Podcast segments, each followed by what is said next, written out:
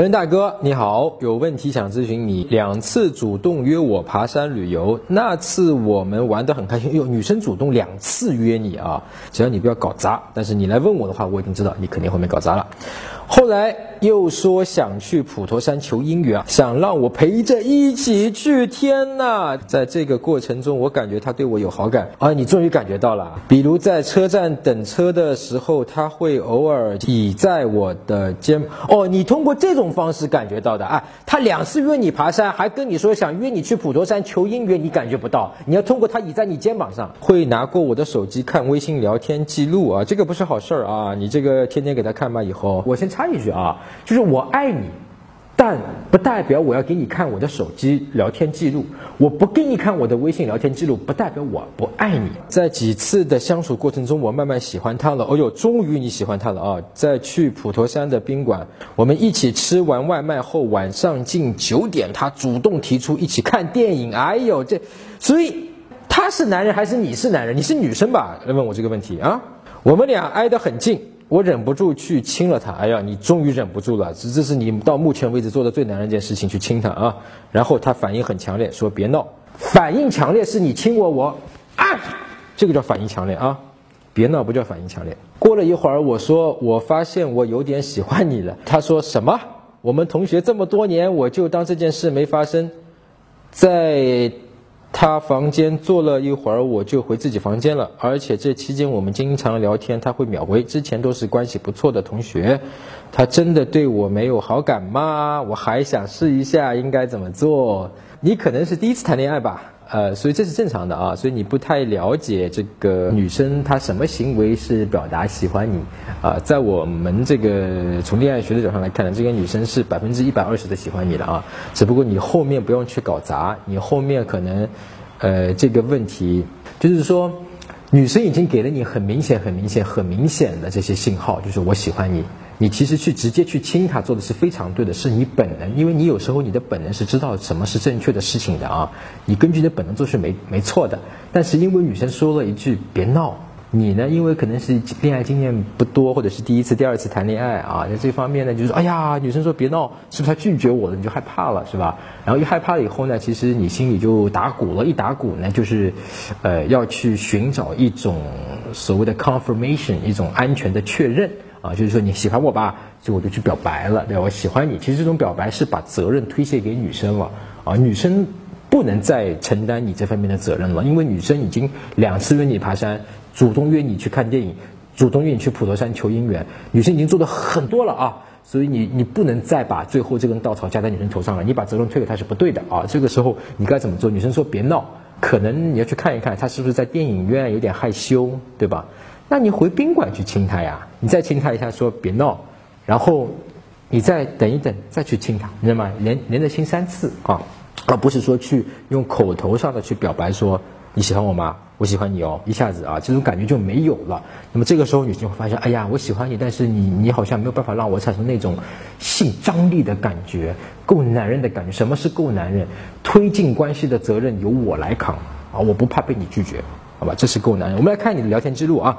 我理解你的情感需求啊，这是已经是亲完以后的，对吧？回去以后的应该是啊，这个女生是白色的。我理解你的情感需求，但我也得理智一点呀。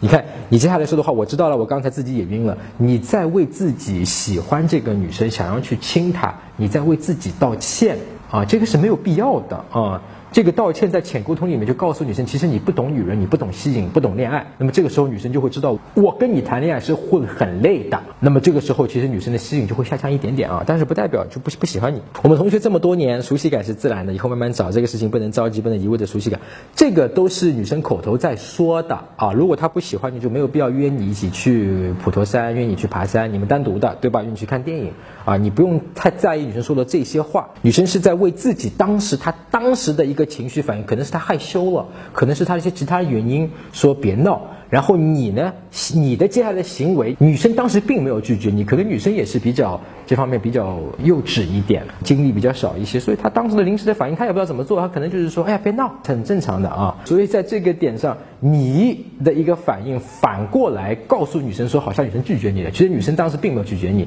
但女生好像她回过去想一想。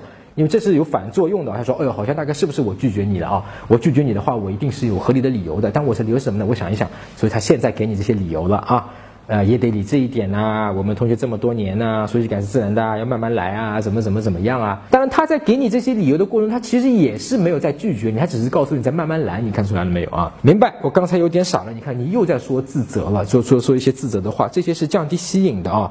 先假装没有发生。略略，你看女，你看你真的很不男人，在这个地方啊，你把这个事情的责任推给了女生。你看这台女生多，我心疼女生啊。女生说不是啊。不是啊，你不是你傻呀，你等于需要女生来安，反过来安慰你了啊？不是啊，我刚才逛一天实在太累了，我是心里真的没有别的想法，就是说我心里没有别的想法要拒绝你的，就是同学嘛，就想问题太简单了，我也觉得特别的愧疚。女生反过来要来跟你解释，你又自己进一步解释了，嗯，我有点冲动，因为我一般不会和女生深入聊这些问，聊这些东西，跟你接触的其实蛮多的，让我慢慢喜欢你了。不过我很怂，并不是要冒犯你，而且。我清楚，喜欢。和合适是两回事情。呃，这个地方的，如果是之前你的行为真的是有冒犯到女生，你现在的这个三段话，我会给你一百分，讲的太棒了。呃，主动的去扛我有冒犯的这种，因为比方说什么是冒犯？我记得是不是之前的以上个礼拜，上上个礼拜有一期这个呃男生说，哎呀，这个不要带你这个朋友来了，但又会去偏僻的地方或者是什么地方那个，对吧？或者说这个就下午六周六周六下午或者是怎么样？那这个。是有点冒犯的，他就不问女生有没有时间，对吧？他没有尊重女生的意愿，那这是有点冒犯的。那如果之后这之后女生不开心了，她不理你了，你可以像类似这三段话。